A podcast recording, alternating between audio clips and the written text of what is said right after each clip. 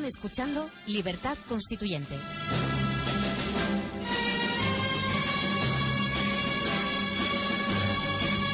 Buenos días, les habla Jorge Sánchez de Castro y hoy martes 28 de febrero nos acompaña nuestro anfitrión, don Antonio García Trevijano. Buenos días, don Antonio. Jorge, ¿qué tal estás? Muy bien, don Antonio, encantado de saludarle y de oírle esa exposición tan brillante que ha Ah, tenido en... ¿Has oído algo? Sí, sí, he oído casi todo, don Antonio. Y... Ah, sí, de hoy. Sí, sí, he estado aquí... Fíjate, yo es que estoy tan indignado por la situación que ahí está en Ultracarín, que me tiran de la lengua y, no, y ya no me ya no me paro. Bueno, pero la verdad es que escuchamos con mucho respeto porque... Hombre, por el conocimiento. claro. Evidentemente, Y porque no digo más que la verdad. Yo no, no- nunca, eh, la verdad es que yo en, en política yo no tengo opiniones. Porque no, no solo porque el criterio es una opinión razonada, no fundamentada, sino porque mi conocimiento de la historia, de las instituciones políticas, del derecho comparado, es tan profundo, tantos años, que es que, es que yo no, no encuentro nadie que pueda rebatirme. Es imposible, porque si yo no, te- si te- no tengo esa seguridad 100%, no hablo. Está claro. Hablo de otras cosas y ahí sí puedo opinar y que me rebatan y yo encantado, no soy nada dogmático, pero claro, en la materia que yo domino y que conozco de verdad, pues es que no puedo. Eh, efectivamente así es. Nos, Sí. a- nos acompaña hoy don Antonio, eh, don José Morilla. Hombre, El- Buenos días, don José. Hola, buenos días. José, ¿qué tal? ¿Cómo vas? Bueno, ya estamos esperando intervenir en estos temas tan interesantes. Pues yo esperando a ver si tú nos ilustras en las cosas donde yo no llego. Bueno, Jor- bueno, Jorge sí llega, ¿eh? porque Jorge tiene una formación económica formidable. Muchas gracias, don Antonio. Pues, verdad eh, lo veo, ¿eh? eh, Lo veo. El, el de- el tema de hoy, aprovechando la, la presencia de don José como catedrático de Historia de las Instituciones en- Económicas, En, Alcalá. efectivamente, don Antonio, eh, nos gustaría que en- en la semana pasada introdujo la idea de eh, proteccionismo económico como mm, forma mm, de organización política que las comunidades europeas o la Unión Europea eh, va a ser la, la- la- durante los próximos años la, la- tendencia económica al uso. Entonces, esta idea fue muy comentada en, en el- en la propia página web, fue muy comentada por, por los eh, oyentes de la emisora. Y hoy nos gustaría que profundizara un poco sobre la base de las de las eh, de que nos pudiera detallar Claro, algunos de los elementos de, de concebir eh, la Unidad Europea como una nación que se, que se proteja a sí misma. pero ahora don, don José nos podrá aclarar un poco el concepto es que realmente pregunto, estoy preguntando, yo no sé. exacto Sí. Eh, la, la idea es que mm, esta quizás es una Unión Europea mm, tecnocrática, hecha desde arriba. Sin embargo, históricamente ha habido otras, otros momentos históricos donde Europa también se ha encontrado unida, quizá por abajo, a través de... de- Eso fue la Edad Media, después de, después de la Edad Media no lo veo yo, ¿eh? con- pues, efectivamente, con el Imperio Carolingio, Ah, eso sí, ahí claro. pero... Hombre, de- por supuesto. que exacto, don Antonio. Entonces, sí, Ah, nos, sí, sí claro. nos gustaría que mm, don José, Sí. como profundo conocedor de estas situaciones históricas, Y No. hizo yo alusión el otro día yo a la división del imperio de, de Carolingio, claro, Exacto. en la época de, de los de Alcuino y de los grandes romanistas, claro. Pero fr- frente a esta, a esta idea de don José también lo- se, se trata de ir- profundizar sobre este concepto e incluso ver si hay compatibilidad entre esta unión, Si se puede proyectar a hoy. si se puede proyectar y sobre todo también si puede permitir, si en, en ese contexto puede permitirse la convivencia de regímenes fiscales distintos, por Pues ejemplo. venga, a ver que les ponga a ver. Esto es lo que nos gustaría A que ver hoy... si nos convence. Exacto. Don José tiene, tiene la palabra. Bueno, vamos a ver. Yo creo que estamos en una situación, en el tema de la crisis económica mundial, parecida a la de 1931, eh, cuando la crisis eh, generada en el 29 en Estados Unidos eh, se convirtió en crisis europea. Sí, con la elección de Roosevelt, lo que fue en el 31, no el 32, ¿no? No, en el 31 pues es cuando No, la quiebra del, del Credit Anstalt. No, pero que la elección de Roosevelt en el Austríaco. 32, ¿no? Claro, cla- eh, sí, no, Roosevelt es, es posterior, sí. Entonces, cuando la quiebra del Credit Amsterdam, digamos, la crisis financiera europea. Sí, sí. Y entonces, al hundirse, podemos decir, la, la banca europea que y en general la economía europea que se había estado reconstruyendo con el plan Dawes después de la Primera Guerra, Mundial, pues eso eh, repercutió luego nuevamente la crisis en Estados Unidos, la agravó, ya se convirtió en una crisis, digamos, mucho más eh, mucho más profunda. Porque tú la eh, desde el 27, la de y, y por ello los americanos normalmente, muchos estudiosos norteamericanos, el mismo Milton Friedman en su historia de, monetaria de los Estados Unidos, normalmente culpaba el agravamiento al final de que no tuviera solución a corto plazo la crisis, eh, la crisis europea más que a la crisis eh, norteamericana. Entonces, eh, nosotros estamos ahora dentro de la crisis mundial fundamentalmente en una profunda crisis europea. Y, y esta es la que está fundamentalmente afectando a toda la economía mundial. El tema es por qué Europa está en esta profunda crisis y parece tan difícil que pueda salir. Y ahí es donde yo incluía que es que Europa ha llegado a un punto en el que tiene que hacerse. Europa no está hecha. Eh, el, proyecto europeo este, digamos, que ahora tenemos, es eh, hijo muy lejano, es hijo muy lejano de un, de un proyecto ya anterior a la, bueno, inmediatamente después de la Primera Guerra Mundial, eh, cuando se constituyó el Partido Europeo, liderado por un personaje muy interesante, eh, y Kalergi, eh, y que consiguió pues aunar a políticos que luego serían muy importantes en la, eh, en la política europea del siglo XX, pues, pues, siendo jóvenes, pues ahí entraron en ese partido europeo, por ejemplo, Adenauer, en ese partido entró eh, Churchill y luego los que serían los llamados padres de padres de Europa. Y la idea en ese momento que había allí era la constitución de unos Estados Unidos de Europa. Sí, eso fue lo que expresó en, 1947 Churchill en Ginebra, en, en Zúrich. Y claro, Churchill recogió luego esa idea y cuando eh, efectivamente se está reconstruyendo Europa después de la Segunda Guerra Mundial, él preconiza esto, él está recomendando ello, aunque ya ahí él ha cambiado un poco y está porque quería dejar a salvo a, Inglaterra, ¿no? Sí, exacto, que los Estados Unidos de Europa continental, continental, pero Inglaterra no, no, no dentro. Pero son unos auténticos Estados Unidos de Europa siguiendo el modelo eh, norteamericano. O sea, por decirlo de alguna manera, una federación europea, un Estado federal. Ser una gran nación federal, un gran Estado federal de Europa. Eh, eso, los eh, padres, digamos, de la Europa que ya hoy tenemos, los que constituyen la, la unión del, del, carbón y del acero, y, y luego la Comunidad Económica Europea, siempre han argumentado que eso mm, planteaba una serie de problemas de tipo político. Tú la natural Y entonces se fue por un, una solución de mínimos.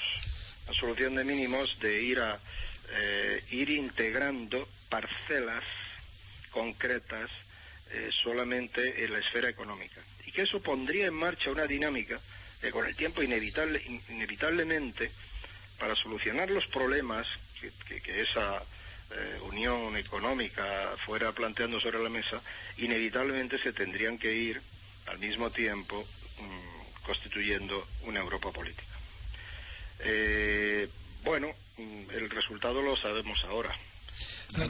Ah, el libro de Gonzague, de Reynard, de Gonzague, eso como es natural, tú como historiador lo habrás triturado, y, el, y él ahí analiza bien las causas del fracaso de este proyecto. Eh, ha habido momentos en los que parecía que se avanzaba en ello, pero luego... No, la comunidad del carbón y el acero polarizó de tal manera toda la energía de la unidad en el proyecto tecnocrático y de, Jean Monnet, que ya todo lo demás quedó al margen. y todo el movimiento quedó como algo espiritual.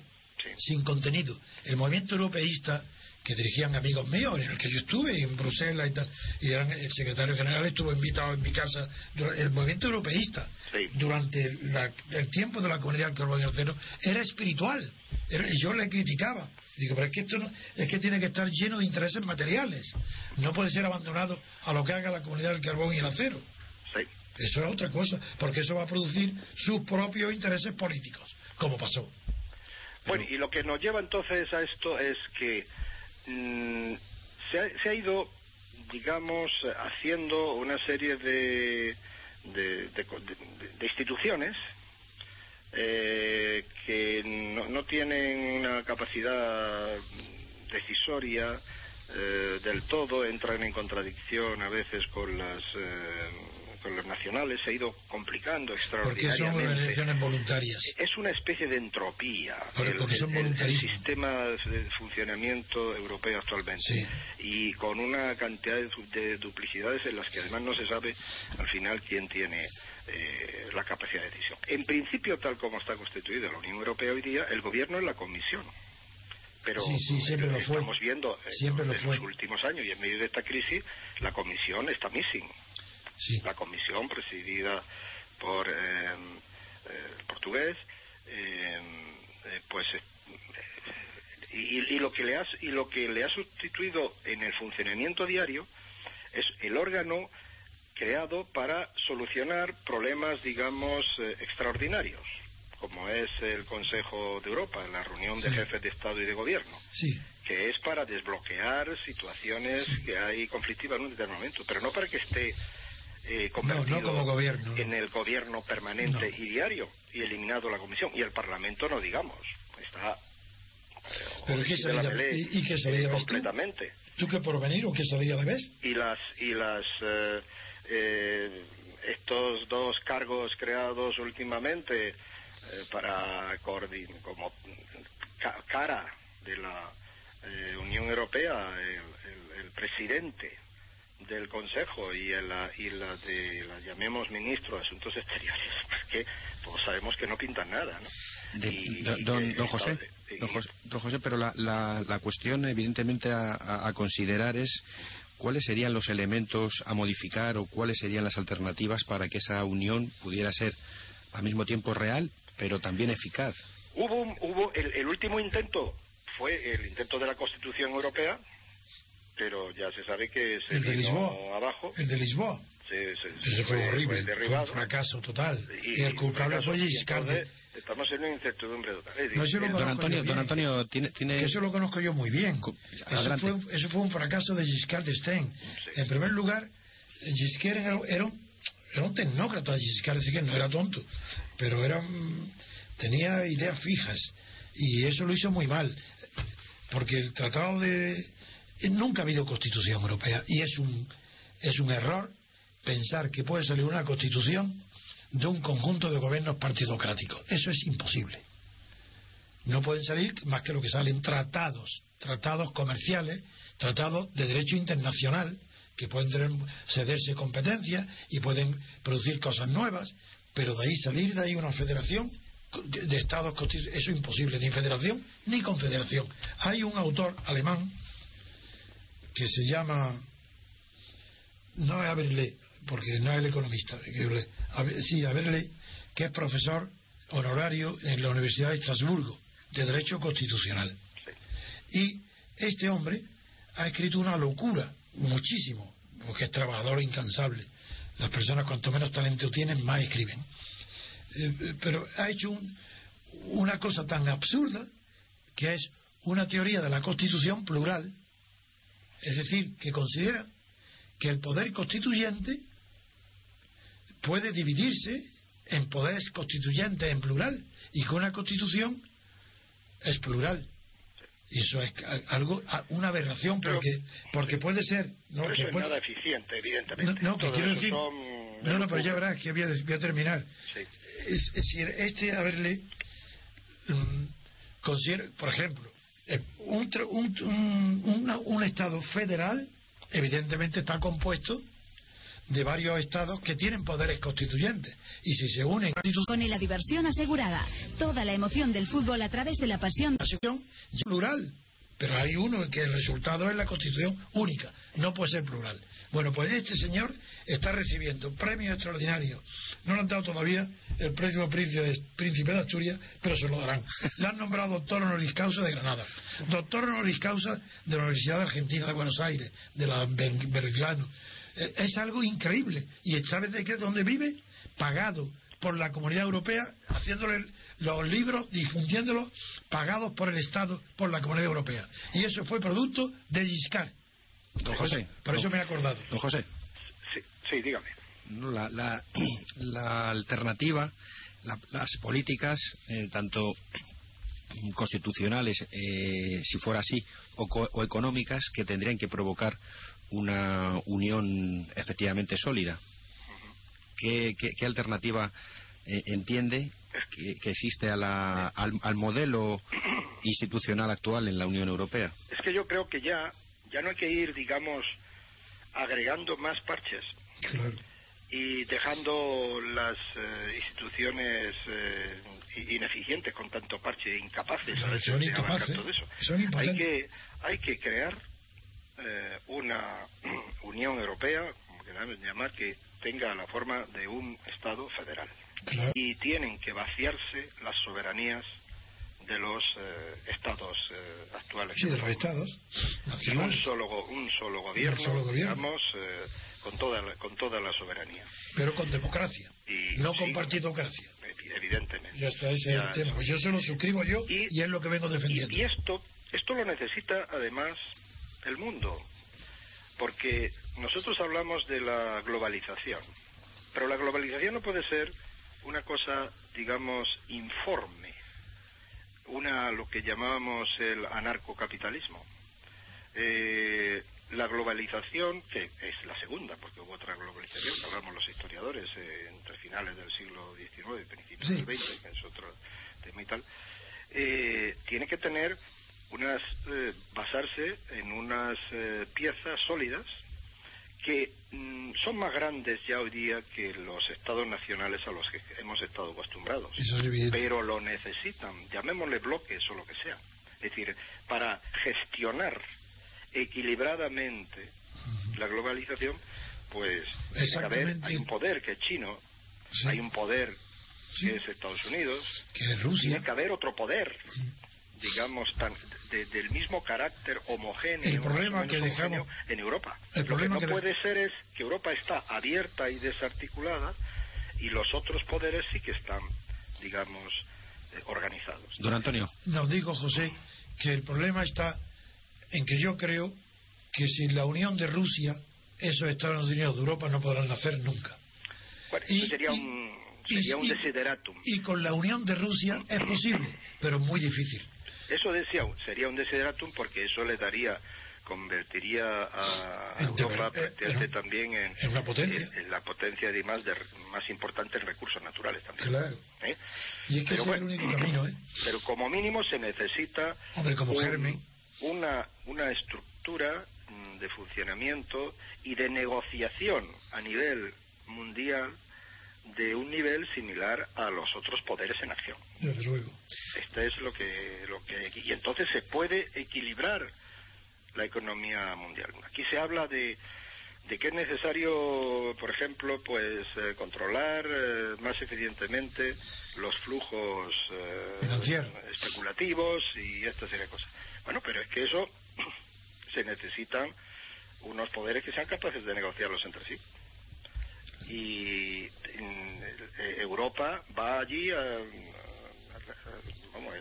las reuniones que son del G20 que es una cosa muy artificiosa. José yo te propongo está China está Estados Unidos está el representante de Europa pero luego está el representante de, de Francia y está el de y el de Inglaterra y está de Alemania y está el de España que, que pueden ir contradictorios entre sí, mientras los otros van unidos y compactos. Don Antonio. Sí, que yo te propongo a José Morilla y a ti Jorge dos temas para dos días o para un solo día, yo creo que para dos días. Uno sería el problema del banco central, eh, porque el, banco emisor porque en un Estado federado también tiene que haber un Banco Central.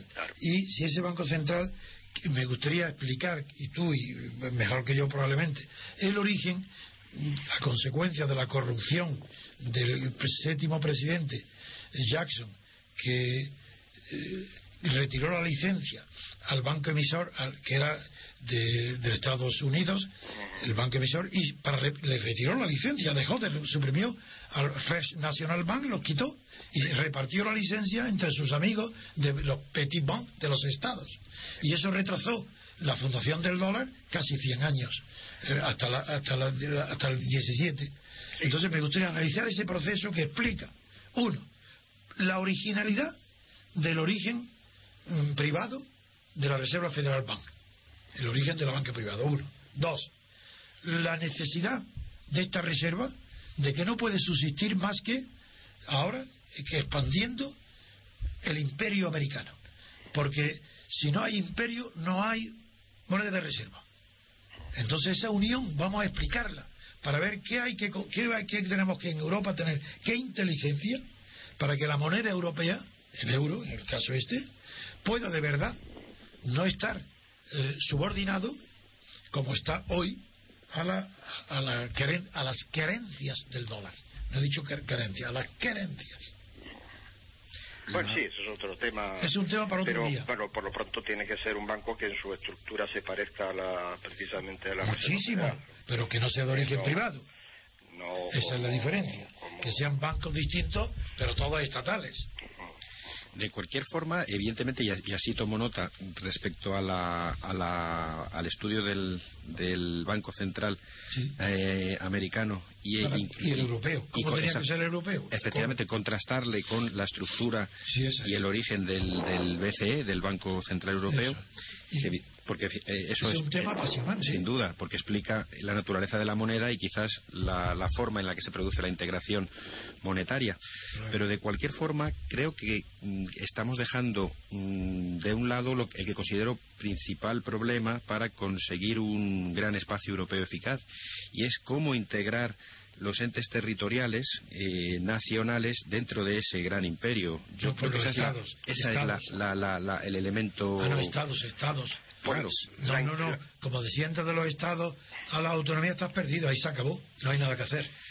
Mm, quizás no a las autonomías, don Antonio, pero mm, ya lo hemos tratado en alguna ocasión dentro de la actual Unión Europea, por hablar de un tema concreto, el Tribunal de, de, ah, Luxemburgo permite a las ah, regiones sus regímenes fiscales propios. Sí, sí, pero eso es otra cosa. Bueno, claro, ahí está. ese es el ejemplo de las contradicciones, de que es que la Unión Europea necesita necesita transformar su, institucionalización. Y sin, unidad no va a ningún lado. Tiene que haber una política fiscal, tiene que haber una sola política fiscal. Nada más. tiene que haber una sola política monetaria, que teóricamente hay una sola política monetaria, pero es incompleta.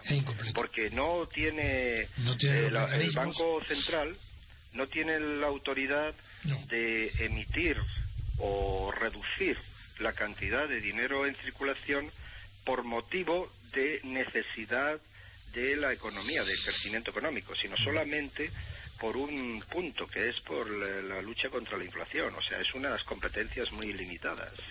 En consecuencia, el banco cuando actúa ahora que está actuando tímidamente eh, pues eh, suministrando crédito a los bancos privados no es por una decisión realmente del Banco Central, sino ha sido una decisión de los jefes de Estado y Gobierno, que además, con el voto ponderado, es una decisión de Alemania y Francia. Entonces, eh, no, no, no tiene esa atribución que sí tiene la atribución de la autoridad monetaria del Banco de Inglaterra o, de la Reserva Federal Americana. Luego se necesita también una política monetaria completa eh, en, una sola mano eh, en el Banco Central. Se necesita una política fiscal también en un gobierno europeo. Y se, necesita en definitiva, una sola política, un gobierno europeo. Un, gobierno europeo. y la segunda, recordaréis que dije dos cuestiones. Una puede ser esa. Y la segunda sería justamente la que hemos hoy empezado a insinuar. Es decir, ¿cómo es posible construir la unidad de Europa, los Estados Unidos, pero qué proceso? Definir, porque no podemos decir los Estados Unidos, hay que empezar a partir de ahora, ¿qué proceso? es un proceso de uniones parciales, es lo que, lo que hasta ahora ha habido ha fracasado y no creo que el tiempo vaya a resolver los, los temas. Los enquista y no los deja resueltos. Entonces hay, hay, que ver qué procedimiento hay a partir de lo que hay. Claro, no podemos renunciar, inventar nada, somos realistas, pero hay que definir el proceso. Y ese es otro tema que me gustaría también otro día, a ver qué proceso institucional o... Sí, sin duda, es un, un tema del máximo interés porque... Porque eso eh, nadie lo plantea en Europa, ¿eh? ¿eh? Solamente un político o varios políticos pueden hacerlo. En Europa ese tema no está planteado. No quieren ni siquiera hablarlo, le tienen miedo.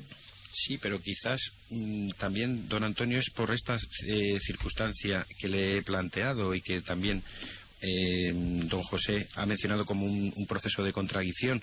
¿Cómo integrar intereses distintos y con, opiniones también distintas sobre cómo debe ser esa unión? Porque vuelvo a reiterar, eh... es que yo parto del principio que sin libertad no hay nada que hacer.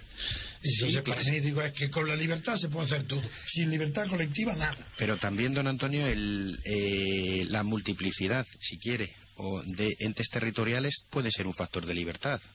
Y lo explico. Eh, yo entiendo que un gobierno tecnocrático. ya sé lo que has dicho. Bueno, es que, es que ese, ya sé lo que has dicho.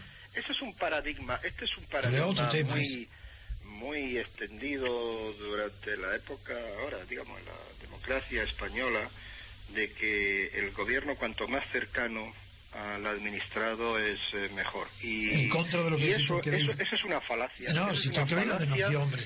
Que mm, nos demostró el siglo XIX que pues era totalmente falso eso. Precisamente eh, el caciquismo, eso daba lugar al caciquismo. ¿Qué es hoy día la autonomía municipal en España? ¿Dónde se han dado los peores casos de caciquismo, de corrupción, de amiguismo, de todo eso, y de, y, de digamos, y de falta de control en el gasto público, etcétera, etcétera? En las administraciones más cercanas a los ciudadanos, en los ayuntamientos y en las comunidades autónomas. Eh, yo creo que debemos de empezar a dudar no, no, más que dudar. De ese axioma que se extendió, se ha extendido, como lo dicen como un, una ejaculatoria, normalmente los políticos al uso, de la mejor administración es la más cercana al ciudadano. Pues no. José, don, Antonio, don Antonio, José. Sí. No es, no es verdad. Don Antonio, ¿puedo intervenir? Claro, es que José, no, cuando él habla no escucha. Sí, bueno, ahora don Antonio. José, eh, primero, ese tema yo lo he estudiado durante muchos años. Segundo, Tocqueville, sin necesidad de experimentarlo, solamente con su reflexión, a principios del siglo XIX, cuando todavía no existía, en su obra sobre la revolución, no, no la democracia en América, la otra, ya dice, compara contra, ese axioma, que no lo, no expresa tan bien y tan claro como tú, pero, pero lo trata, dice literalmente que del mismo modo que un dolor físico del cuerpo se hace insoportable tan pronto como concibes la idea de que lo va a suprimir. Del mismo modo, es insoportable la idea del gobierno, del poder cercano, tan pronto como puede, se concibe la idea de poder alejarlo. Eso lo dice Tocqueville, antes de que la experiencia del 19 haya demostrado la idiotez de que el poder hay que acercarlo al pueblo. Ahí han confundido, hay confundido dos cosas distintas. Una cosa es la descentralización administrativa y otra cosa es la desconcentración del poder. Entonces, son dos cosas diferentes. Entonces, y la idea de que el poder hay que desconcentrarlo es de extrema derecha. Nace quien la inventa es Morras en la célebre encuesta.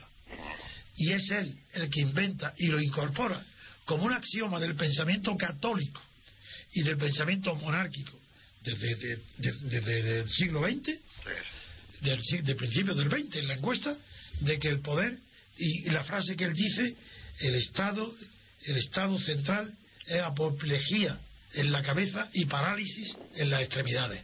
Y él quiere resolverlo de esa manera que ha fracasado por completo. Eso es totalmente inicuo porque no es democrático. Cuando hay libertad, todo eso sobra. Con la libertad, en la cercanía, el poder se resuelve. El problema del, poder es que no está resuelto de ninguna manera si no hay libertad ni división del poder. No, no está resuelto. sea grande o pequeño el territorio. Da lo mismo que sea Rusia, la Unión Soviética, Estados Unidos, Europa, la extensión y el número de la población es indiferente.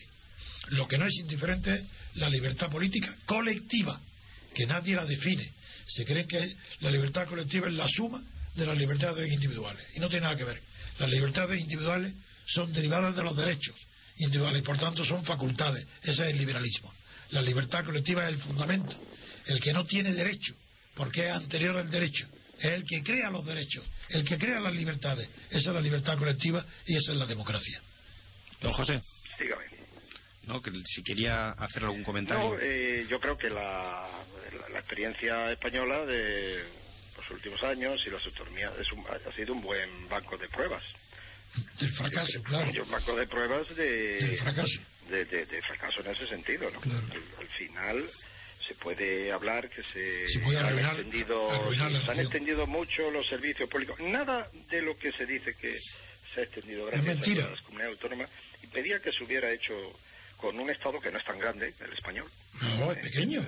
Pequeño y con el número de habitantes, 40 millones de habitantes, eh. Eh, con una descentralización.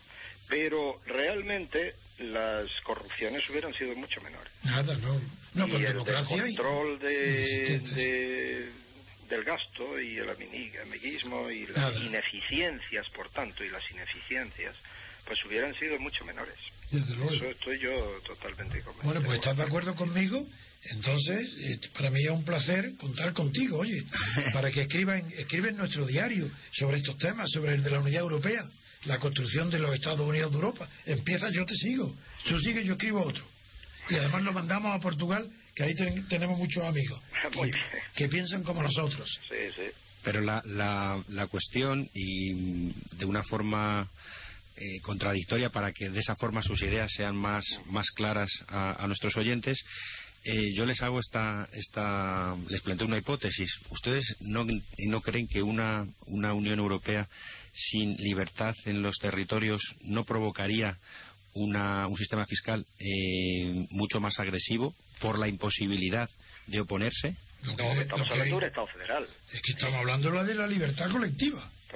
Yo si no, no, si no es que no entro en ningún juego de nada. Sin libertad no quiero saber nada de nada. Estamos hablando, yo, yo estoy hablando de un Estado federal. ¿eh? Claro.